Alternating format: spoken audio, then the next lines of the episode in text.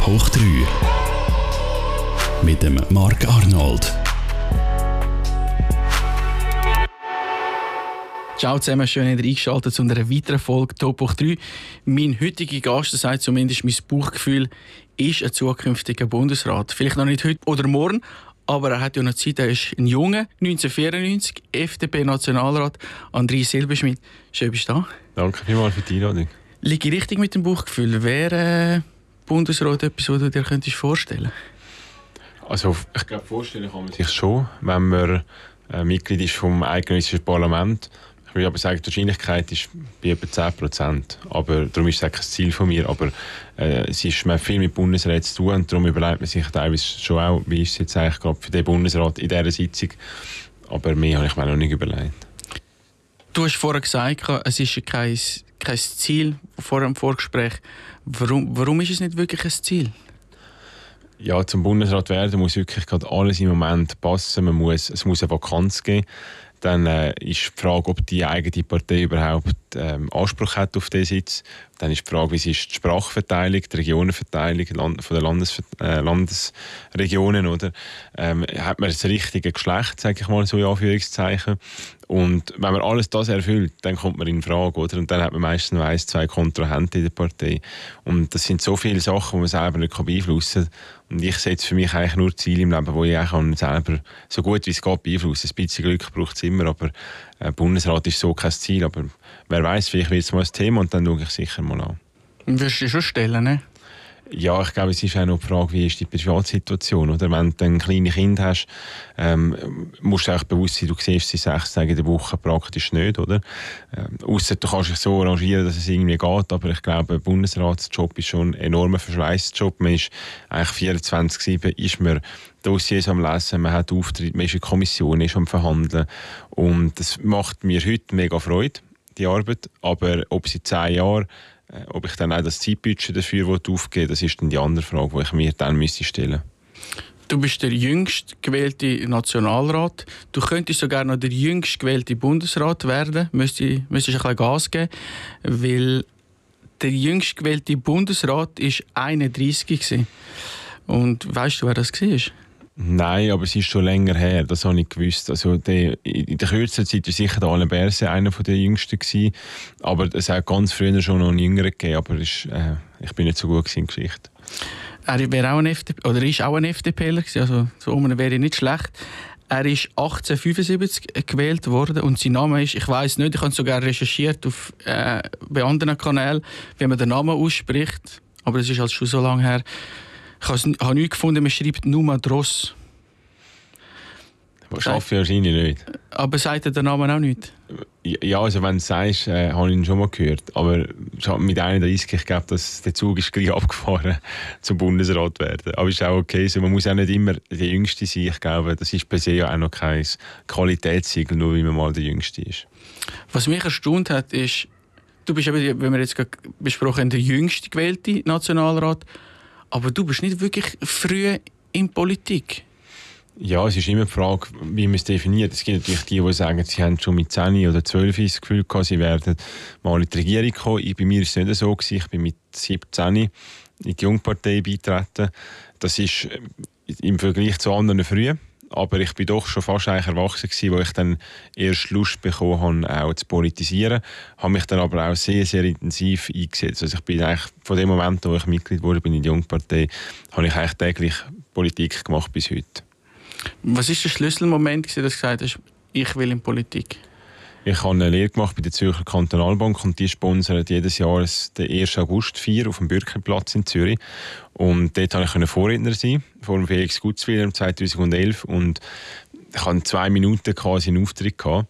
Aber allein schon Gedanken machen, was sagst du 3000 Leute, was du dir von der Schweiz wünschst und wie sagst du es. Und nachdem du es gesagt hast, habe ich mir überlegt, jetzt wollte ich es auch umsetzen. Weil ja wie schade, dass jetzt zu Ende ist. Jetzt habe ich dann allen gesagt, wie ich die Schweiz von der Zukunft gesehen Und dann äh, habe ich gefunden, jetzt mache ich mich an die Umsetzung und bin zu einer Jungpartei beitreten. Aber jetzt sind es mehr als äh, 3000 Leute, äh, die dir einmal zuhören, wenn du redest.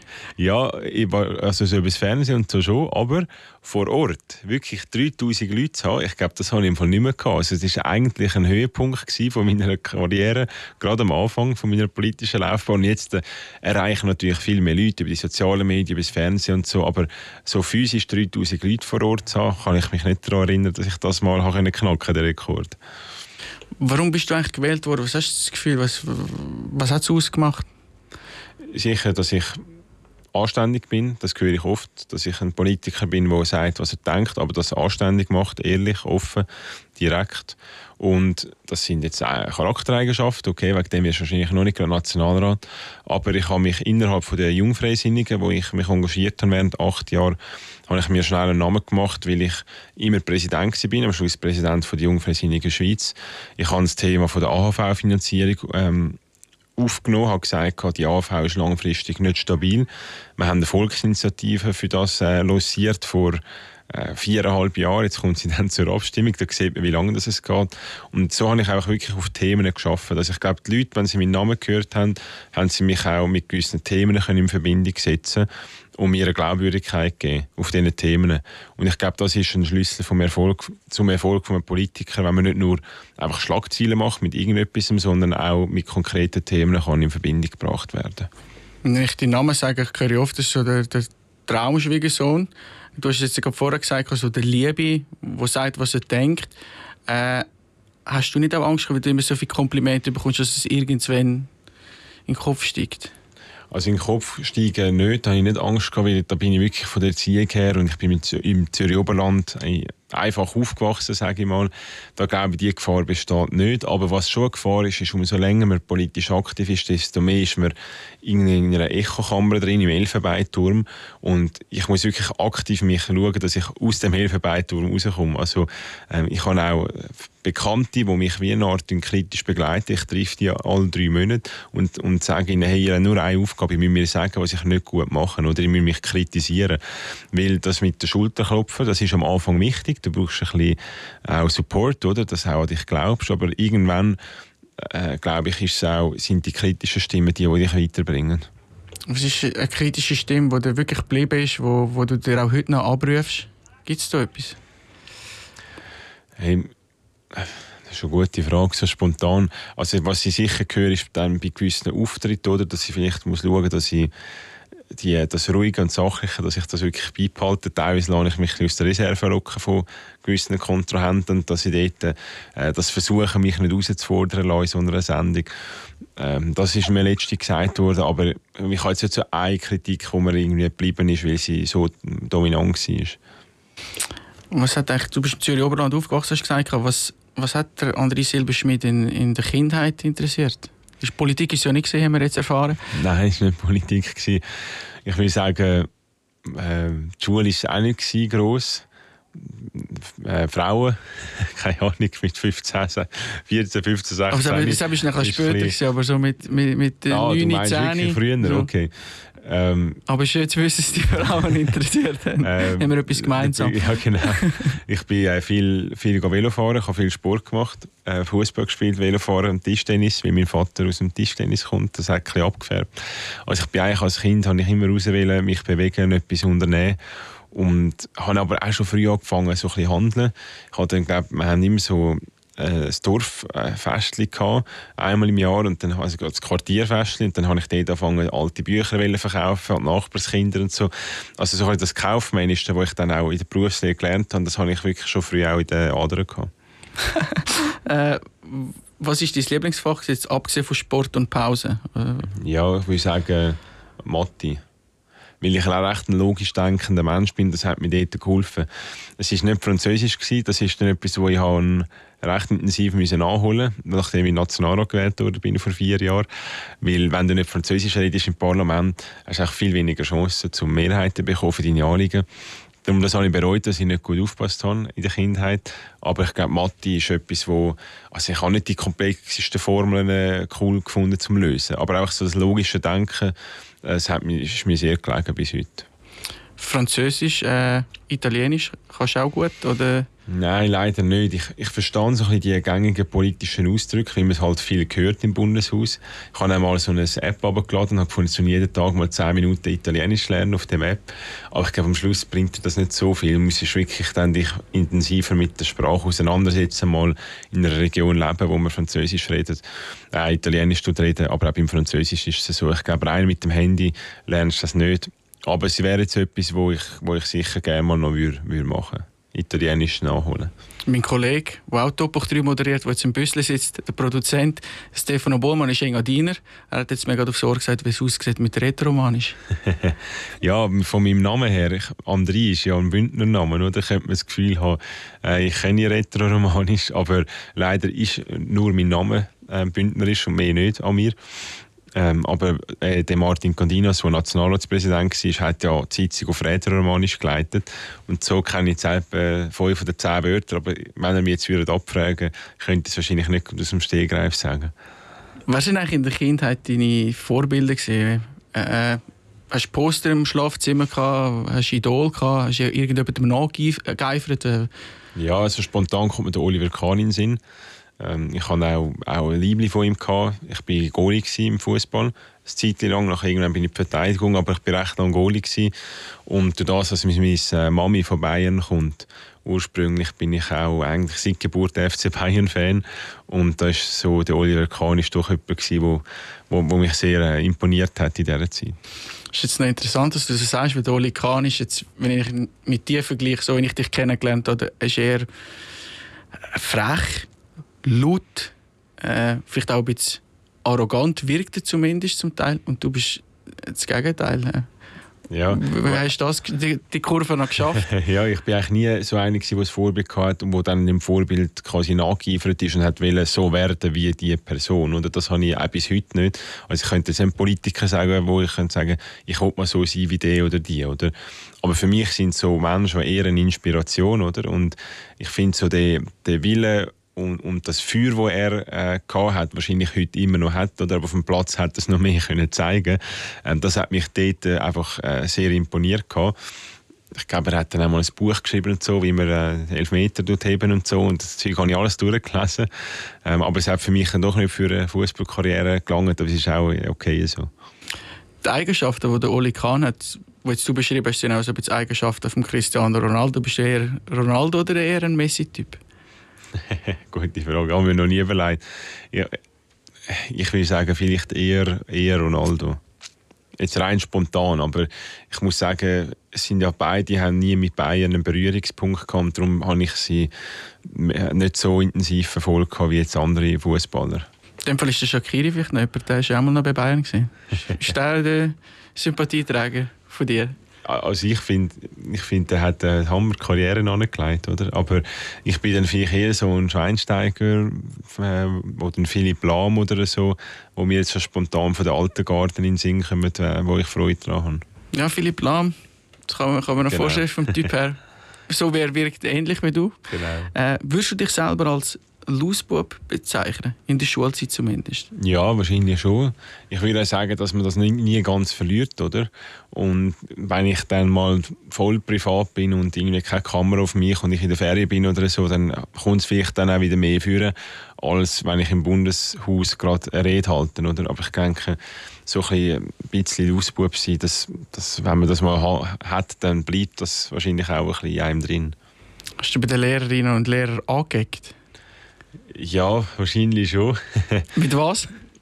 Ja, weil ich einfach, wahrscheinlich, einfach, ja, so als Teenager bin ich wirklich ein bisschen aus der Bahn rausgeraten, oder? bin auch nicht, äh, hat auch mal gegeben, dass ich dann mal nicht nüchtern in die Schule gegangen bin. Ähm, ich habe mal gekifft früher, oder? Aber das habe ich dann nicht oft gemacht. Also ich bin dann nicht ein Junkie gewesen, aber ähm, ich habe durchaus auch ja, Dummheiten gemacht. Aber ich bin eigentlich froh im Nachhinein, ich habe es immer im Rahmen gehalten. Es ist nie ausgeartet, oder? Und ich bin auch froh, dass ich Grenzen getestet und teilweise ein bisschen, ein bisschen drüber, aber, aber nicht übertrieben. Und dann habe ich eigentlich gewusst, hey, das ist nicht für mich, oder? Und bevor ich eigentlich in die Lehre bin, mit 15,5, ist für mich klar gewesen, was ist vom einen auf den anderen Tag, äh, hat das vieles für mich geändert. Ich habe plötzlich einen Lehrmeister gehabt, der hat mir die Finger gehauen, wenn ich im Französischen Dreieinhalber gezeigt habe. Und das hat schon vieles bewegt in meinem Leben. Ist es auch der Bezug zu den Eltern, wo, wo gemerkt haben, ah, jetzt äh, geht er ein bisschen weg von der, vom Weg, kommt er ein bisschen ab, wo dich dann wieder zurückgeholt haben? Oder ist es wirklich jetzt in dem Fall der Lehrmeister gewesen? Ich glaube, es war schon vor allem die Lehre, gewesen, weil als Teenager sind die Eltern nicht immer die nächste Bezugsperson, oder? Die Lehrperson eigentlich auch nicht. Und der Lehrmeister kann halt wirklich, weil ich das Gimmi abgebrochen habe, ist für mich die Lehre wie eine zweite Chance gewesen, oder? Weil ich habe quasi versagt, wenn man so will, auf der ersten Bahn mit dem Gimmi. Und ich habe gewusst, die Chance muss ich jetzt packen. Und mir hat es auch mega Freude gemacht. Also das Arbeiten hat mir von Anfang an mega Freude gemacht. Ich bin auch gerne ähm, da in die Filiale Hombrechtike äh, bei der Zürcher Kantonalbank Tag ein, Tag aus arbeiten. Und, und darum habe ich dann relativ schnell Respekt bekommen von meinem Lehrmeister, von meinem äh, Ausbildungsmeister und so weiter. Du hast es gerade gesagt, das Gimmi, Schulabbrecher eigentlich. Das hat mich überrascht, dass, dass der andere Silberschmied einer ist, der das Gimmi abgebrochen hat. Ich dachte sogar, könntest du noch ein HSG-Student sein. äh,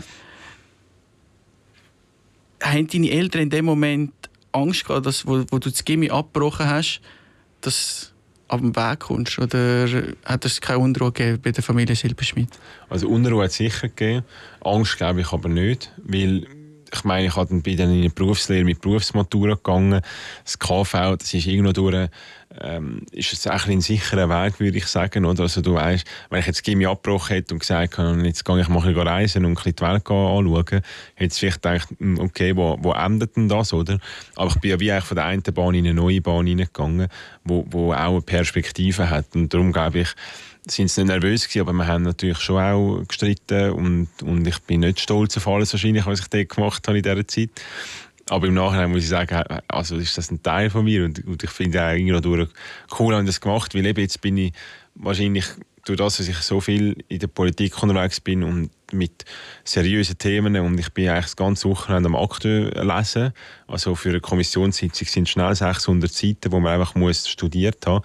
Das macht das also tut einem so beeinflussen, macht einem halt zu einem seriösen äh, Mensch, oder? Da bin ich auch froh, dass es noch eben der Ausbub irgendwo durch auch noch äh, ein bisschen überlebt hat bis heute, aber sicher einmal ausprägter war früher. Ich habe nicht, ich habe nicht einen Tag das Gefühl, ich habe etwas verpasst bis heute. Habe ich nicht das Gefühl, wegen der Politik oder wegen dem Arbeiten hat meine Jugend ist mir geklaut worden oder so. Im Gegenteil, ich habe das voll ausleben was ist es, dass man als Nationalrat alle die 600 Seiten selber durchlässt? Ich habe mir immer vorgestellt oder, oder gemeint, der Politiker wird da, die kommen das Dossier über, eigentlich alles das Wichtigste zusammengefasst ist. Weil ich sehe schon selber, wenn ich Journalist bin, ich kann nicht in jedem Thema voll drin sein. Das geht wie fast nicht. Und dann habe ich das Gefühl, ja, der Politiker geht es wahrscheinlich gleich. Sie wissen ungefähr, was sie sagen müssen. Das Wichtigste wird zusammengefasst. Aber du sagst, du liest die 600 Seiten selber und machst dir ein eigenes Bild. Ja, das mache ich vor allem bei den grossen Themen. Ich denke, es gibt viele kleine Themen in der Politik, wo man, wenn nur schon wenn den Titel liest, weiß man, da ist man jetzt eher dafür oder dagegen. Da muss man nicht die ganze Dokumentation dazu lesen, aber äh, wenn es gerade um grosse Themen geht, ich habe jetzt ähm, äh, kürzlich in der Kommission für Verkehr, also dort bin ich Mitglied. Und dort ist es darum gegangen, wie wird äh, das Schienennetz von der Schweiz bis ins 2050 ausgebaut. Und, und ich, bin, ich bin neu in dieser Kommission und dann habe ich mich voll in das hineindenken und hineinlesen und das braucht dann schon seine Zeit. Aber ich finde, wenn du es machst, wirst du auch belohnt, indem du kannst mitreden kannst. Wenn du es nicht machst, dann bist du zwar in der Kommission, aber du kannst, stellst keinen Antrag, du kannst nicht mitdiskutieren, weil du das, äh, das Geschäft gar nicht kennst. Du hast vor rund zweieinhalb Monaten äh, geheiratet. Frisch geheiratet also. Äh, wann gibt es Nachwuchs? Das weiß ich nicht. Ähm, das ist ja etwas von wenigen, was du nicht so kannst planen kannst, Ähm, was eigentlich noch schön ist, die Natur. Das musst du in der Natur überlassen. Aber ich würde sicher nicht zuerst im Fernsehen sagen, sondern äh, wahrscheinlich... Am Radio. Im Radio oder im Fernsehen sagen. Äh, ich würde wahrscheinlich eher äh, zuerst in der Familie sagen, aber es ist jetzt es ist nicht, äh, ist in dem Sinne nicht so weit oder so. Wie findet eigentlich ein Politiker eine Frau? Ich habe das Gefühl, also, man hört ja oft, so ein Polizist ist attraktiv für eine, für eine Frau, Feuerwehrmann mit, mit Anzug. Das macht interessant. Aber wie, wie, wie findet der Politiker eine Frau? Ich habe mir das so vorgestellt wie so Tinder. Nachher äh, kommt ein hübscher Mann, André Silberschmidt, und unten dran steht äh, Schweizer Nationalrat. Und dann Gibt es ein Match oder wie hast du deine Frau kennengelernt? Wir haben uns äh, nicht auf Tinder, aber auf LinkedIn kennengelernt. Ist noch lustig. Ähm, das ist, ähm, im Lockdown gewesen, wo, wo eigentlich KMUs recht Unterstützung bekommen vom Staat, aber Startups nicht. Und sie arbeitet im, im Startup-Investment-Bereich und hat mir dann geschrieben und gesagt, du, wir haben viele Startups, die ein Problem haben. Und sie hätte gesehen, ich setze mich für Startups ein, oder? Und das ist dann wie ein gemeinsames Interesse, das wir hatten, von Anfang an. Dann haben wir uns aber zuerst eigentlich in beruflich, politisch austauscht, weil sie hat mir ihre Erfahrungen geteilt und ich habe meine Meinung dazu gesagt. Und, und so ist es mehr daraus geworden. Aber gibt es auch Sachen, die unterschiedlich sind im Jahr, oder? Ja, gibt es schon, ja. Aber es, also ich denke, jetzt, wenn sie jetzt eine Jungsozialistin wäre, wäre es wahrscheinlich schwieriger zu zusammenleben, weil es ist am Schluss ist es auch eine gewisse Grundhaltung. Also ich meine, bei politischen Sachfragen, bei den Abstimmungen, da kannst du schnell vielleicht mal eine andere Meinung haben, aber im Grundsatz ist ja, wie du auch lebst und was du sagst, hast du auch eine philosophische Grundhaltung. Und da sind wir doch beide freiheitsliebende Menschen und, und liberal eingestellte Menschen. Und ich denke, das ist schon, das hilft wahrscheinlich einer Beziehung, als wenn jetzt jemand findet, irgendwo durch, alle müssen gleich sein und jemand sagt, nein, die Freiheit des Menschen ist mir das Wichtigste, dann hast du wahrscheinlich auch im Alltag gewisse Konflikte, die, du sonst nicht hättest. Es ist noch interessant, dass du das sagst, weil die nächste Frage, die ich aufgeschrieben habe, ist, du hast ja eine Wege gehabt und dort sind ja auch verschiedene Parteien haben dort gewohnt. Äh, der Mike Ecker, SVP, dann Franziska Rieser von den Grünen. Hat das nie Konflikt gegeben? Nein, eigentlich nicht, weil wir haben den ganzen Tag sind wir eh nicht in dieser Wege gewesen. Wir sind eigentlich, nur wenn wir in Bern eine Session hatten, haben wir einfach in, in Bern zusammen eine, Wohnung geteilt. Aber wir haben das eh eigentlich fast nie gesehen in dieser Wohnung, leider. Und wenn wir uns gesehen haben, haben wir eigentlich über alles geredet und nicht über Politik. Und das habe ich noch schön gefunden, oder? Also ich habe die zwei ähm, Kolleginnen und Kollegen besser können kennenlernen, auch privat. Und was es cool fand, ist, während dem Lockdown haben wir natürlich viel Zeit miteinander zu dritten gehabt, oder? Weil wir haben ja müssen in die Session gehen, wir haben gewisse Beschlüsse müssen, äh, fällen. Aber es ist nichts rundherum gelaufen. Kein Restaurant war offen, gewesen, man hat keine sonstige Anlässe gehabt, was mal äh, schön war, dass es keine Anlässe gegeben hat, das wollte ich sagen, nicht wegen der Restaurant, aber wie sonst im Parlamentsbetrieb hat man jeden Abend fünf verschiedene Anlässe. Und es sind so viele, dass ich am Schluss eigentlich gar keine mehr angegangen weil es ist, man ist schon den ganzen Tag immer in dem Parlamentsbetrieb drin. Und so ist während dem Lockdown haben wir sehr viel Zeit miteinander in diesen Wegen verbracht. Unverhofft, weil wir die Wege gemacht, bevor es äh, die Lockdowns gegeben hat. Und nachher haben wir aber gemerkt, wir haben fast keine Zeit mehr miteinander gehabt, weil jeder hat in sein eigenes Leben gelebt. Was war dein Ämtli? Buchhaltung, Haushaltskasse, was hast du gemacht? Ja, genau. Das, der FDPler kümmert sich um die Finanzen. Also ich habe das ganze Vertragliche gemacht, ich habe die Abwicklung gemacht mit der Miete, ich habe eine Reinigungskraft organisiert, habe geschaut, dass sie korrekt auch bei der SVA angemeldet ist, unfallversichert ähm, ich habe vor allem das gemacht, ja, wo, wo ich nicht brilliert habe. Selten hat es mal irgendein Lebensmittel im Kühlschrank gegeben, das schon abgelaufen ist, das anscheinend von mir gekommen ist. Und dann äh, ist immer geschumpfen worden mit mir. Aber das ist so selten vorgekommen, weil ich eigentlich faktisch gar nie etwas in den Kühlschrank hinein habe. Aber Lebensmittel? Die Grünen wahrscheinlich nur Salat und Tofu gegessen und der SVPler nur Fleisch und aber wir müssen schlicht und sagen, wir finden irgendwo einen Mittelweg, was es zu essen gibt. Oder wie, wie ist das gewesen? Ja, am Schluss haben wir, haben wir, wenn wir zusammen gekocht haben, haben wir eigentlich immer mehr gefunden, dass wir etwas gemacht haben, was alle gerne können. Schön ist eigentlich, dass niemand von uns ist so dogmatisch unterwegs und gefunden, ich esse nur das oder nicht das andere und so, sondern am Schluss haben wir es eigentlich geschafft, immer gut ähm, zu kochen. Wir haben ja auch Bundesrätin bei uns gehabt. Die Bundesrätin Sommaruga ist mal auf ein Raclette vorbeigekommen. Also es war äh, auch cool gewesen, wie wir da können ja, in den Wege teils äh, schöne Abend miteinander verbringen. Und mit wem gehst du jetzt einmal zu Bern in Mittag? Ja, meistens habe ich äh, von der Parteileitung von der FDP irgendeine Sitzung. Wir haben oftmals sogenannte Spitzentreffen. Da treffen wir die Spitzen von der Post oder von der Swisscom oder von der SBB oder von den äh, privaten Firmen. Und das läuft meistens dann über Mittag zwischen, also in der Mittagspause von der Session. Also meistens sind es eigentlich Arbeitsmittag, wo man hat während der Session nicht grosse äh, ja, Freizeit. Leider. Du bist aber nicht nur Nationalrat, du bist auch Unternehmer. Was machst du eigentlich alles? Ich kann es aufschreiben, aber bei der Recherche, ich habe das Gefühl, es sind so viele Sachen. Ja, es sieht nach mehr aus, als es ist, weil ich bin nirgends so richtig operativ in einer Führungsverantwortung. Und das entlastet natürlich recht. Ich habe meine eigene Gastronomiefirma, wo wir jetzt mittlerweile zehn Filialen haben. Die gehört drei Kollegen und mir und einer davon ist auch Geschäftsführer und ich bin Verwaltungsratspräsident und dann arbeite ich beim Pflanzentransport als Sekretär.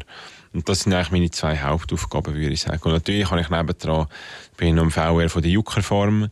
Die Juckerbrüder, die kenne ich halt, weil ich im Zürich Oberland aufgewachsen bin und kann dort meine Inputs geben, ist auch, ist auch eine gute Schnittstelle. Ich sage jetzt, weil ich gastronomisch unterwegs bin, sie haben auch Gastro, aber auch natürlich das Bauern, das Landwirtschaft ähm, und sonst noch ein, zwei Stiftungsräte. Aber ich würde sagen, die Haupttätigkeit ist schon beim Pflanzertransport und bei meiner eigenen Firma Kaisin. Juckerfarm bin ich auch schon eine Reportage machen, wie sie Spargel pflücken. Und dort habe ich erfahren, dass die weiße und die grüne Spargel eigentlich die gleiche ist. Das ist einfach, man züchtet sie an. Der eine ist, wächst aus der Erde raus und die eine bleibt bis zum Schluss ganz ja, in der Erde ja, genau, ja. Und dann hat sie, hat sie halt weniger Sonne, oder? Genau. Ja, ja es ist eindrücklich, wenn man da sieht, wie die Spargel äh, ja, auf diesen Feldern und gestochen werden mhm. und so. Also ich finde ich es Hammer, wie sie machen, weil vor allem auch, sie machen es völlig unternehmerisch. Also sie haben jetzt 50 Prozent vom Staat Einnahmen. Ich glaube, sie haben gar keine äh, staatliche Subventionen sondern, oder Direktzahlungen, sondern machen eigentlich alles auf, äh, auf Basis vom eigenwirtschaftlichen Bauern und das ist eine eindrückliche Leistung, weil das ist nicht so einfach in der Schweiz können, ohne Unterstützung können dann auch Löhne auszahlen am Schluss. Ich habe sogar die Yucca Farm als äh, Location gescoutet für, für meine Hochzeit. Ja. Aber in äh, Rapperswil. Ja, und dann hast du es gemacht, oder nicht? Nein, ich bin jetzt an einem anderen Ort. Ja, schade. äh, wir sind schon fast am Schluss. Machen wir noch kurz Fragerunde. Ich weiß nicht, vielleicht Politiker sollte das auch funktionieren mit kurzen Antworten. Versuchen äh, Welche Partei, wenn nicht FDP? Jungfräsin. Geburtstag von der Schwiegermutter? Nein, nein, nur Spaß. Vorname, langet. Michelle. Lieblingsfilm? Oh, ich bin so schlecht im Film. Aber Money heisst, die, die Serie auf Netflix, habe ich wirklich gerne gehabt. Jetzt ist gerade eine Folgeserie gekommen. Berlin hat es geheißen. Habe ich nicht so gut gefunden wie die erste, die erste Serie, aber das ist mir geblieben. Der schönste Tag von deinem Leben? Ja, bis jetzt würde ich sagen, schon die standesamtliche Hochzeit. Ja, das ist wichtig, wenn sie es sehen, dass du das gesagt hast und nicht die Wahl. Dein grösstes Talent? Zuhören.